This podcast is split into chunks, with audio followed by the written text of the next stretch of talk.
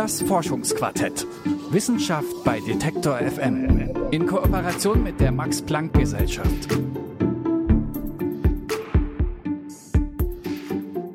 Schaut man in den klaren Nachthimmel, dann verliert man sich da förmlich in der Masse an Sternen, Planeten und anderen Himmelskörpern. Aber so weit müssen wir eigentlich gar nicht schauen, um eine unglaubliche Vielfalt zu sehen. Ein Blick in den nächsten Park genügt. Da sehen wir eine Vielfalt an Blättern und Blüten. Und auch wenn wir uns mal unter unseren Mitmenschen umschauen, da sind wir alle zwar erstmal Menschen, aber in unseren Persönlichkeiten und Äußerlichkeiten extrem vielfältig. Die aktuelle Ausgabe des Magazins der Max-Planck-Gesellschaft widmet sich dem Thema Vielfalt. Meine Kollegin Leora Koch und ich haben nachgefragt bei verschiedenen WissenschaftlerInnen, die sich mit den Ursachen von Vielfalt beschäftigen. Ich sag schon mal so viel, es geht um Galaxien, kulturelle Vielfalt und Blätter. Aber erstmal Hi von meiner Seite, ich bin Laralina Götte. Schön, dass ihr zuhört. Spiralförmig, elliptisch, balkenförmig oder irregulär, das sind alles Typen von Galaxien im Weltraum. Dass es viele verschiedene und weit entfernte Galaxien überhaupt gibt, das entdeckt der Astronom Edwin Hubble im Jahr 1923. Da guckt er durch sein Spiegelteleskop und entdeckt den Spiralnebel Andromeda. Was dabei entscheidend ist, Hubble berechnet außerdem die Entfernung von Andromeda zur Erde und kommt zu dem Schluss, der Nebel kann nicht Teil der Milchstraße sein, sondern ist ein eigenständiges System, nämlich eine weit entfernte Galaxie. Damit widerlegt er die bisher vorherrschende Vorstellung, die Milchstraße sei die einzige Galaxie im Weltall. Was Astronomen vor Hubble noch behelfsmäßig Weltinseln genannt haben, das sind jetzt verschiedene und zahlreiche Galaxien, jede einzigartig in ihrer Gestalt. Okay, erstmal, was ist eine Galaxie überhaupt? Die Systeme, die so Namen haben wie Magellanische Wolke, Sextans A und B, Sculptor, Canis oder Major Zwerggalaxie, haben ein paar Gemeinsamkeiten. Sie bestehen nämlich aus Materie, also Gas, Staub, Planeten und Sternen und werden zusammengehalten durch Schwerkraft. Wie genau Galaxien dann aussehen, das bestimmt unter anderem ein mysteriöser Stoff namens dunkle Materie und er heißt so, weil noch gar nicht genau klar ist, aus was die dunkle Materie eigentlich überhaupt besteht. Ich habe mit der Astronomin Nadine Neumeier vom Max-Planck-Institut für Astronomie in Heidelberg gesprochen und sie hat mir erklärt, welche Rolle dunkle Materie in Galaxien spielt. Was Astronomen über die letzten 100 Jahre etwa herausgefunden haben, ist, dass ähm, der, die dominante Masse, der dominante Massenanteil in der Galaxie ist eigentlich die dunkle Materie. Mhm. Und die entscheidet auch, wie eine Galaxie geformt ist. Also die Verteilung der dunklen Materie und auch die, die Dichte und eben die Masse von dem Halo von dunkler Materie, der, der ist entscheidend. Ähm, Was ist denn der Halo? Können Sie das nochmal kurz erklären? Genau, also der dunkle Materie-Halo ist im Grunde das, was eine Galaxie umgibt. Mhm. In, es ist so wie ein äh, Heiligenschein, wie ein, oder? Also Halo ja, heißt so. ja auch Heiligenschein, ne? Ja. ja, bei einem Heiligenschein, da denkt man aber immer sofort an, an irgendwie was, was nur draußen liegt. Mhm. Beim dunkle Materie-Halo ist es das, was, das ist im Grunde überall. Okay. Das ist was, was ähm, ich weiß gar nicht, wie, wie man das sagen könnte, wie man das mit unserem Universum, unserer Erfahrung hier vergleichen könnte. Das ist im Grunde wie, wie die Luft, die überall da ist, mhm. aber die hat eine, eine ab, abfallende Verteilung. Im Grunde ist es ein bisschen wie die Atmosphäre in der, auf der Erde. Mhm. Also, dass man nahe an der Erdoberfläche hat man eine höhere Dichte und dann weiter außen geht's, ähm, wird es ein bisschen abnehmend. Aber insgesamt hat man eben ähm, den, die Galaxie eingehüllt in diesen dunkle Materie-Halo. Mhm. Und, und der macht im Grunde den, den größten Masseanteil von der Galaxie aus. Zu dieser dunklen Materie, da weiß man ja eigentlich noch nicht so genau, was es eigentlich über, überhaupt ist. Ähm, wie könnten Sie das äh, für einen Laien erklären, was dunkle Materie ist? Also dunkle Materie ist im Grunde, ist, man stellt sich vor wie ein Elementarteilchen, als mhm. allerdings noch nicht gefunden, aber es könnte einfach mal ein Elementarteilchen sein, was Masse hat, das heißt auch Anziehungskraft auswirkt, aber das nicht leuchtet, also das man nicht sehen kann. Und darum auch der Begriff dunkle Materie. Mhm. Also es ist im Grunde Materie, die zur Masse beiträgt von der Galaxie, aber die nicht ähm, Licht aussendet oder irgendwelche Strahlung aussendet. Wie kann man das denn auf der Erde quasi erforschen? Also das scheint ja so weit weg zu sein. Wie kann man überhaupt daran forschen? Muss, ist das nur so eine rein theoretische Forschung über Berechnung oder wie geht es dann genau vonstatten? Also wir Astronomen, was wir zu dieser Frage beitragen können, ist ähm, eben uns Galaxien anschauen bei weiten Entfernungen. Also die Forschung, die findet nicht hier auf der Erde statt, sondern im Grunde nur die Beobachtung dieser Systeme findet hier auf der Erde statt. Mhm. Und wir schauen uns an, wie sich Sterne in Galaxien bewegen dann gucken wir, welcher Anteil von dieser Bewegung kann erklärt werden über die leuchtende Materie und welcher unsichtbare Massenanteil muss eben da noch vorhanden sein, um mit den äh, geltenden Gesetzen der Physik diese Bewegungen zu erklären. Mhm. Ähm, wenn Sie sagen, dass Sie das beobachten, ähm, also die Sterne in unserer ähm, Galaxie, also in der Milchstraße, die kann man ja mit Teleskopen beobachten, aber ich stelle mir vor, also da gibt's ja auch eine Grenze, ne? wie weit man ins All mhm. eigentlich ähm, gucken kann. Was können denn die Teleskope heutzutage? Und kann ich mir das wirklich noch so klassisch vorstellen, dass da jemand durchs Teleskop guckt und sich dann Notizen macht und somit Galaxien erforscht? Hm. Also was jetzt gerade eine Revolution der Erforschung unserer eigenen Milchstraße ermöglicht hat, sind die Beobachtungen des sogenannten Gaia-Satelliten. Und in der Milchstraße kann man wirklich die Bewegung von einzelnen Sternen auflösen. Wenn wir allerdings uns entferntere Galaxien anschauen, dann können wir nicht mehr einzelne Sternbewegungen auflösen, sondern wir können nur noch die Gesamtheit der Bewegung der Sterne uns anschauen. Also sowas wie, wenn wir gleich mal hunderte von Sterne zusammen uns anschauen, dann können wir schon über Spektralanalyse gucken, wie sich diese Sterne zusammen bewegen. Dann nicht mehr jeder einzelne Stern aufgelöst, sondern nur noch die Gesamtheit der Sterne. Und über diese sogenannten Rotationskurven zum Beispiel kann man dann auch die Bewegung von entfernteren Galaxien messen. Mhm, verstehe. Ähm, gehen wir noch mal kurz auf diese Galaxien ein, einfach nur von der Beobachtung her. Was gibt es denn so für unterschiedliche Galaxientypen? Ich glaube jetzt so ganz typischerweise denken wir so an diesen, ähm, an diese strudelige Galaxie. Ich weiß nicht, wie das äh, in der Fachsprache heißt, aber so sieht ja auch, glaube ich, unsere Milchstraße aus, oder? Genau, also die sogenannten strudeligen Galaxien, also die so wie so ein Strudel aussehen tatsächlich, ja. wie wenn man so ein Stöpsel aus der Badewanne ja. zieht und wenn es das Wasser so reinsaugt. Ähm, das sind sogenannte Spiralgalaxien. Und unsere Milchstraße ist, ist eine Spiralgalaxie von etwa mittlerer Masse. Und ähm, also das ist ein vorherrschender Galaxientyp, kommt vor allem in, in Bereichen vor im Universum, wo es nicht ganz so dicht ist. Weil wenn nämlich äh, Galaxien zusammenstoßen oder wenn sie sich nahe kommen, dann wird diese Scheibenstruktur von Galaxien äh, gestört. Und wenn sie gar ganz verschmelzen, dann ordnet sich die Scheibenstruktur von zwei Spiralgalaxien eben in ein ganz neues Gleichgewicht ein.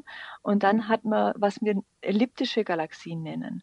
Also sind eher kugelförmige Galaxien, die aber auch in verschiedenen Formen, also ein bisschen abgeplattet oder runder, also die ganz verschiedene Formen annehmen können und die in auch sehr verschiedenen Größen vorkommen. Mhm. Ähm, was die Form von einer Galaxie betrifft, haben Sie jetzt schon gesagt, das hat viel mit Masse zu tun. Hat es mhm. ähm, insgesamt aber ähm, ist es vom Zufall abhängig, je nachdem, was für Umstände, für Masse, Umstände ähm, da herrschen? Oder kann man beobachten, dass sich das über die Zeit sich auch irgendwie bestimmte Gegebenheiten verändert haben, sodass bestimmte Galaxien zu einer bestimmten Zeit entstanden sind? Also im frühen Universum war ja das Universum noch viel, viel dichter. Mhm. Da hatten auch die Galaxien viel mehr ähm, Material zur Verfügung, aus dem sie Sterne machen konnten.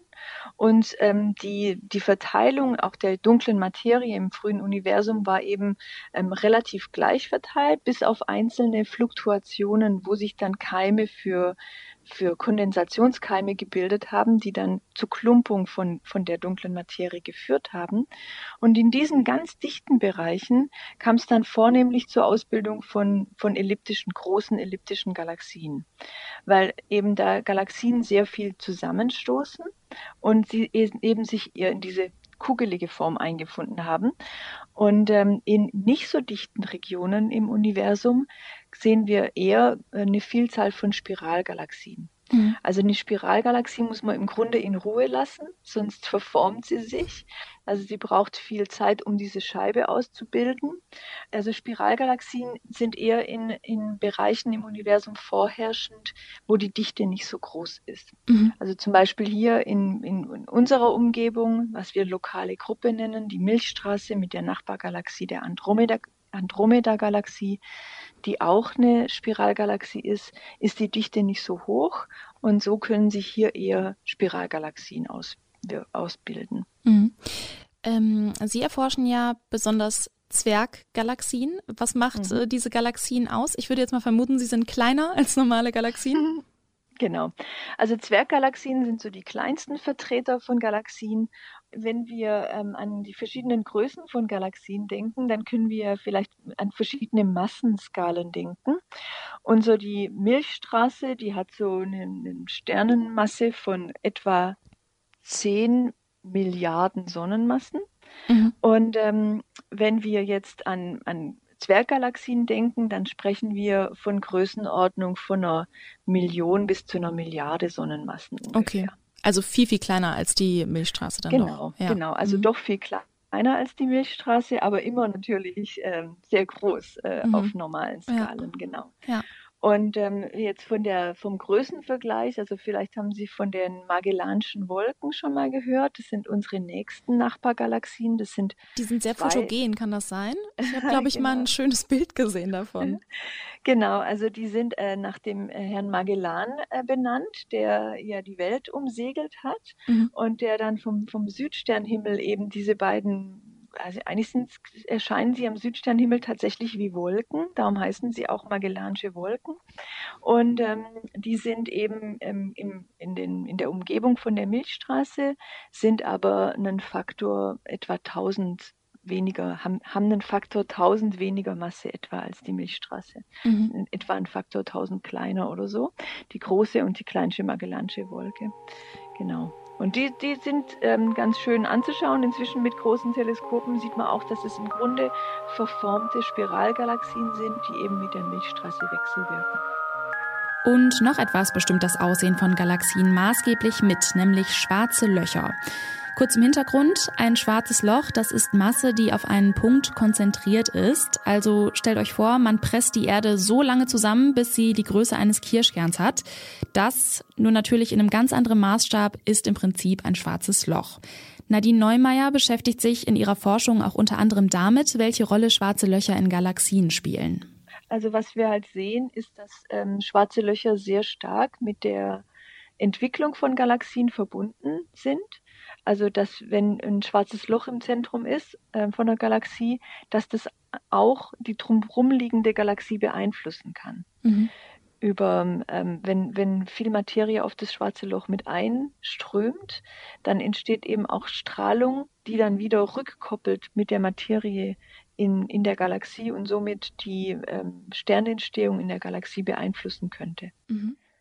Also die dunkle Materie ist auch eher das, was umhüllt und die schwarzen Löcher sind ja das ähm, in der Mitte quasi jetzt äh, ganz, genau, ganz, ganz simpel genau. ausgedrückt, genau mhm. das, was ja auch Anziehung quasi ausübt. Ähm, also ja schon genau. auch so ein bisschen wie der Abfluss, oder? Ähm, also wenn ja, man könnte das so sagen. Genau. Also das also, Waschbecken also, ist quasi die dunkle Materie, das Wasser ist die Galaxie und der mhm. Abfluss ist das schwarze Loch. So? So ein bisschen so, ja. Also könnte man da vielleicht ein Bild stricken, genau. Ja. Das ist nur so ein bisschen äh, irreführend, weil es nicht so ist, dass ein schwarzes Loch jetzt die, die ganze Materie ansaugt, wie mhm. einen Abfluss. Mhm. Also so ist es nicht. Das ist ein bisschen irreführend.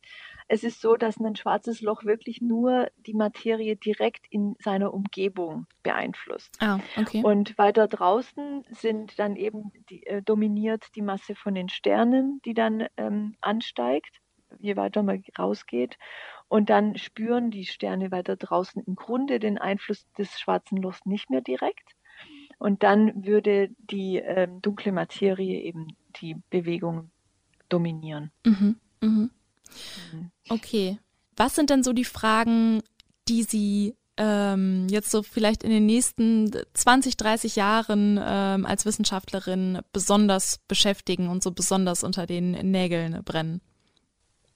Also was mich beschäftigt ist, wie die schwarzen Löcher von den kleinen Samenkörnern anwachsen können zu den supermassereichen schwarzen Löchern. Okay. Und da ist ein, ein Massenbereich, die Intermediate Mass Black Holes, die mittelschweren schwarzen Löcher, die wir noch nicht zweifelsfrei nachgewiesen haben, die wir aber denken, dass sie als Puzzlestein in dem ganzen Bild auf jeden Fall da sein müssten.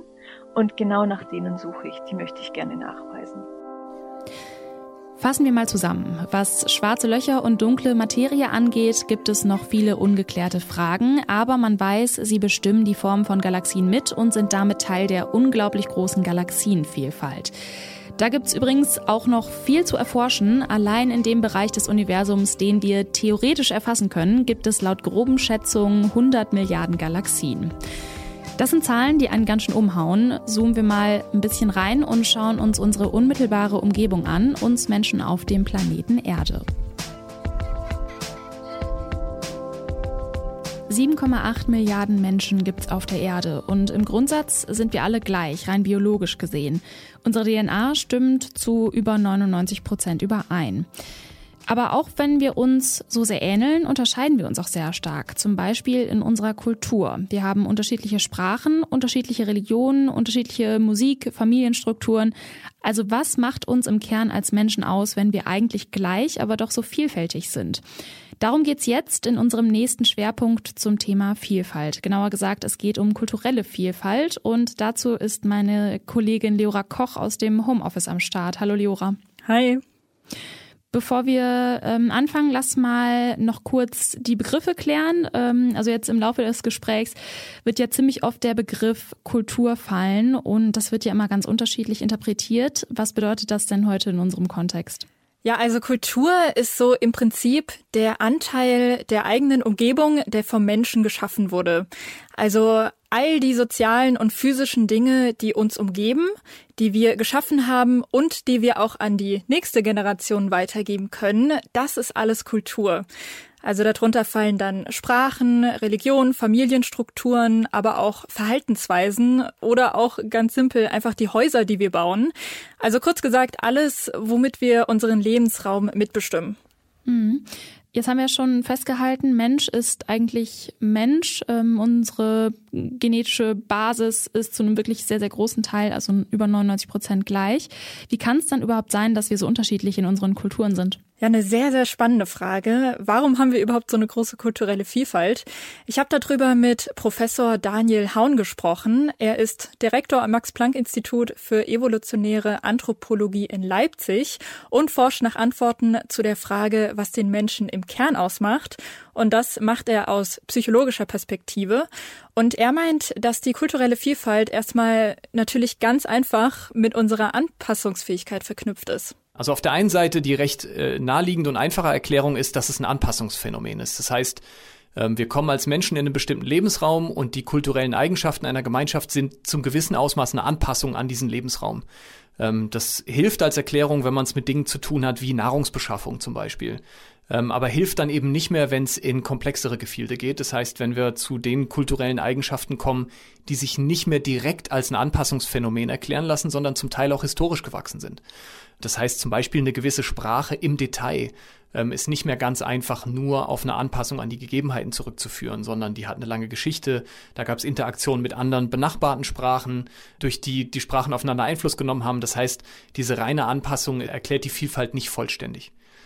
Ja, das mit der Anpassung, das klingt natürlich logisch. Wenn jetzt in Italien keine Tomaten wachsen würden, dann sähe die Küche da wahrscheinlich auch ganz anders aus. Aber Herr Hauen, der sagt ja auch, diese Anpassung beantwortet noch nicht so ganz die Frage, warum wir kulturell so divers, also unterschiedlich sind und gewisse Dinge gleich, andere Dinge verschieden wahrnehmen. Was spielt denn da noch eine relevante Rolle?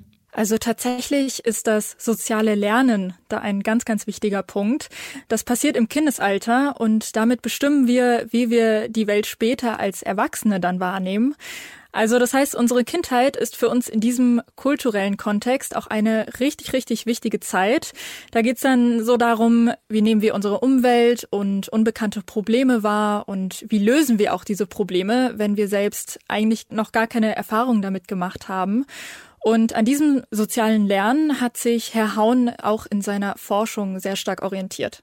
Ähm, wir sind im Prinzip ausgegangen von der Idee, dass eine der Grundfesten, also eine der kognitiven Strukturen und Fähigkeiten im Menschen, die vielleicht sicherstellen könnten, dass wir fähig sind, äh, kulturelle Vielfalt zu schaffen und zu erhalten und deswegen vielleicht auch überall ähnlich vertreten sind, das soziale Lernen ist. Das heißt, die Art und Weise, wie wir Dinge von unserem sozialen Umfeld oder von anderen lernen.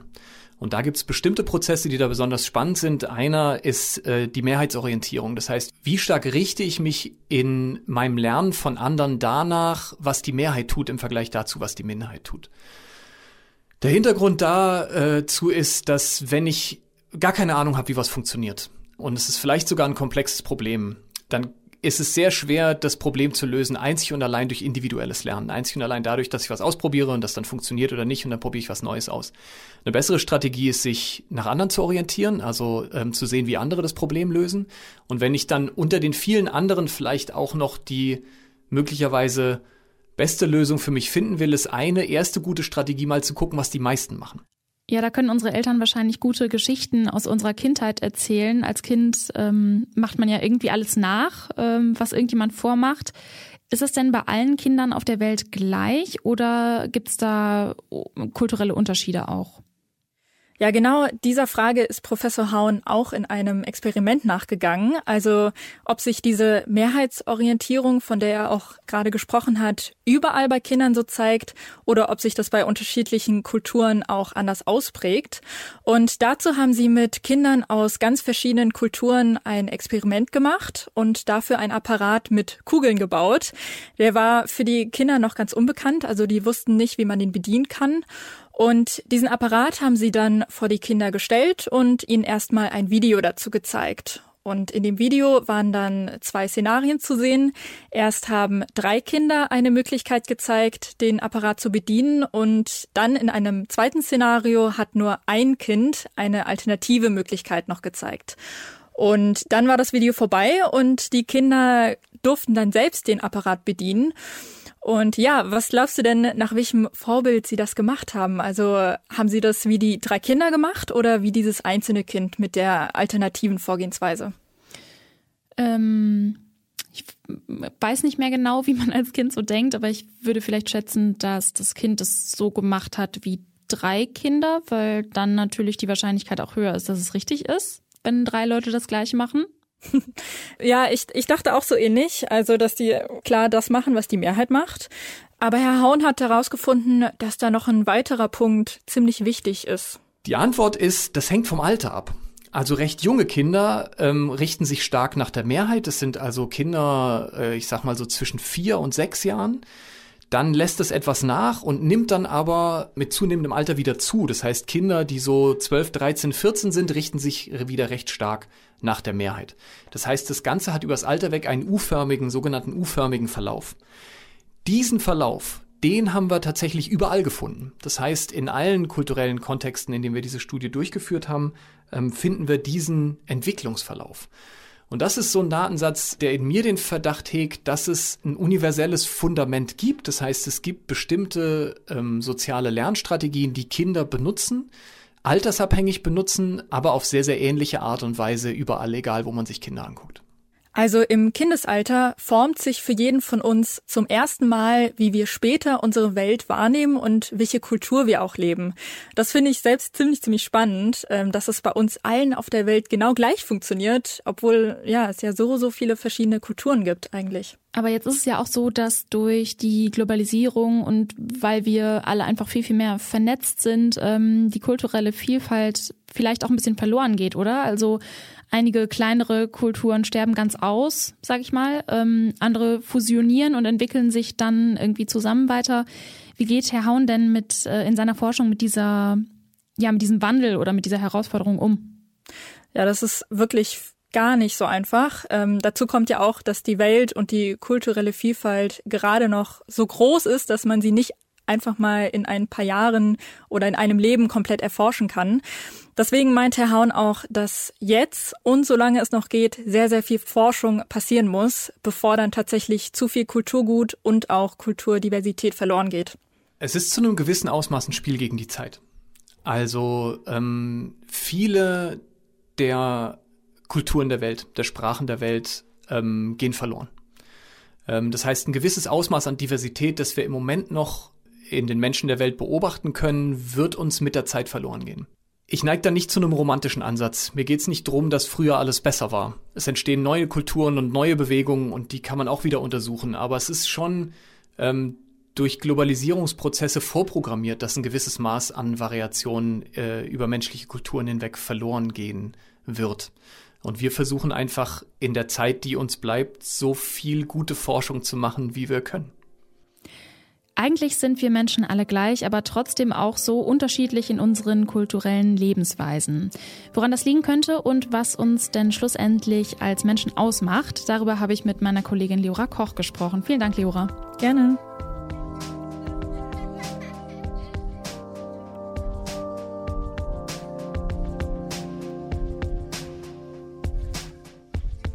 Vielfalt finden wir überall, im Universum und unter uns Menschen. Gehen wir mal noch näher ran und schauen uns die Vielfalt im Garten oder im Wald an. Die Natur hat da eine große Vielfalt an Pflanzen hervorgebracht und die kann man am besten anhand ihrer Blätter unterscheiden. Wofür sind Blätter da? Also die Funktion von Blättern ist erstmal bei allen Pflanzen gleich. In der Blattzelle befindet sich der grüne Blattfarbstoff, das Chlorophyll, und damit betreibt die Pflanze Photosynthese. Aber wenn das die Hauptaufgabe von Blättern ist, wieso sehen dann eigentlich nicht alle Blätter gleich aus? Die kurze Antwort lautet wegen der Evolution und die lange Antwort verbirgt sich irgendwo im genetischen Code der Pflanzen. What we are trying to do is understand the puzzle of morphogenesis. So how do biological forms develop and how do they diversify? And this is a it's a, a long-term non-trivial question. So I think it will uh, keep us busy for some time. Das ist Miltos Ziantis. Der ist Direktor am Max-Planck-Institut für Pflanzenzüchtungsforschung in Köln und sucht nach den Genen, die für die genaue Form und Farbe von Blättern verantwortlich sind. Da manche höheren Pflanzen mehrere 10.000 Gene besitzen, ist das eine Suche nach der Nadel im Heuhaufen. Zum Glück gibt es eine Pflanze, deren Gene zu einem großen Teil schon gut erforscht sind, nämlich die Ackerschmalwand, Arabidopsis thaliana. Die unscheinbare Pflanze mit den kleinen weißen Blüten hat sich mittlerweile zu einem Modellorganismus für BotanikerInnen etabliert. Doch um zu schauen, welche Gene er in den Blick nehmen muss, braucht Miltos Cyantes einen Vergleichsorganismus, der Arabidopsis ähnlich ist. Das behaarte Schaumkraut Cardamine hisuta ist ebenfalls ein Kreuzblütler, hat aber ganz andere Blätter als Arabidopsis. So this comparison between two related species that uh, have uh, quite similar DNA sequence and quite similar way of growing, but also show quite dramatic morphological differences, allows us to go and find those genetic changes that stand out because they're important for causing diversity between the species. Dadurch, dass sich die Pflanzen in wenigen Merkmalen unterscheiden, lassen sich also einfacher die Gene finden, die für die Unterscheidung verantwortlich sind. An dem Kölner Institut nimmt man dafür Samen von Cardamine, also dem Vergleichsorganismus, und behandelt sie mit einer Chemikalie, die Schäden im Erbgut hervorruft, die Gene also damit markiert. Wenn bei der ausgewachsenen Pflanze dann durch Zufall die Mutation in dem Bereich des Genoms auftritt, welcher die Blattform kodiert, nehmen die ForscherInnen gezielt diese ausgewachsene Pflanze und untersuchen den entsprechenden Abschnitt. So hat man in Köln Cardamini mit vielen verschiedenen Blattformen gezüchtet. Unter anderem eine Version, deren Blätter so aussehen wie die Blätter von Arabidopsis, also der Ackerschmalwand, von der ich vorher gesprochen habe. Eine Erbgutanalyse hat dann ergeben, dass die Chemikalien wohl zufällig einen DNA-Abschnitt bei Cardamine verändert hatten, der bei Arabidopsis gar nicht vorkommt. Da der Genabschnitt normalerweise für die komplexen Blätter bei Cardamine sorgt, tauften die ForscherInnen das Gen Reduced Complexity Gene, kurz RCO.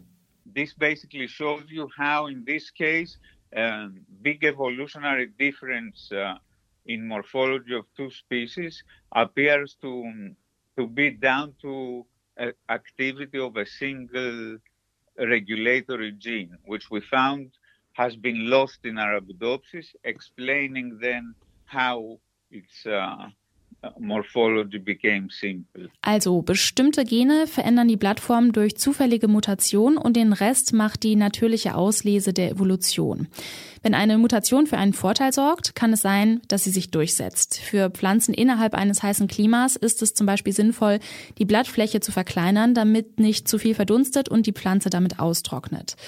Andere Veränderungen passieren einfach so, ohne dass es der Pflanze weder Vorteil noch Nachteil verschafft, wie mir Miltos Ciantes erklärt hat. Then changing morphology of the leaf can potentially influence uh, these physiological processes which leaves carry out. Mm. At the same time, you can also have a variation in morphology that uh, does not have, if you like, a, a specific physiological um, consequence, but occurs because uh, it can. Doch warum erforscht man Blattformen von Pflanzen? Miltos Ciantes erklärt mir, in Köln betreibt man damit quasi Zukunftsforschung, weil man, wenn man den genauen DNA-Bauplan und die Mechanismen kennt, vorhersagen kann, wie sich zum Beispiel der Klimawandel auf Pflanzen auswirken könnte. For example, now we, we are studying how increased carbon dioxide may affect uh, differently different genotypes and so their shapes. And this will give us a hint as to whether, for example, we will be we might be able to predict how during uh, conditions of global warming morphology of uh, certain plants might be affected long term. Genetik, Umwelt und der gute alte Zufall, daraus entsteht Vielfalt.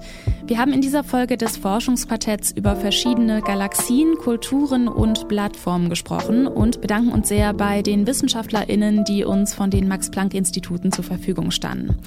Hört gerne mal in vergangene ausführliche Folgen rein. Da haben wir zum Beispiel über Wert gesprochen oder über den Schall.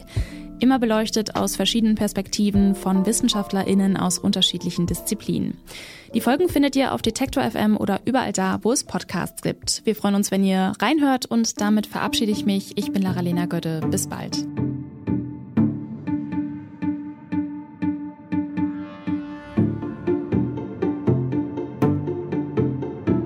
Das Forschungsquartett. Wissenschaft bei Detektor FM. In Kooperation mit der Max Planck Gesellschaft.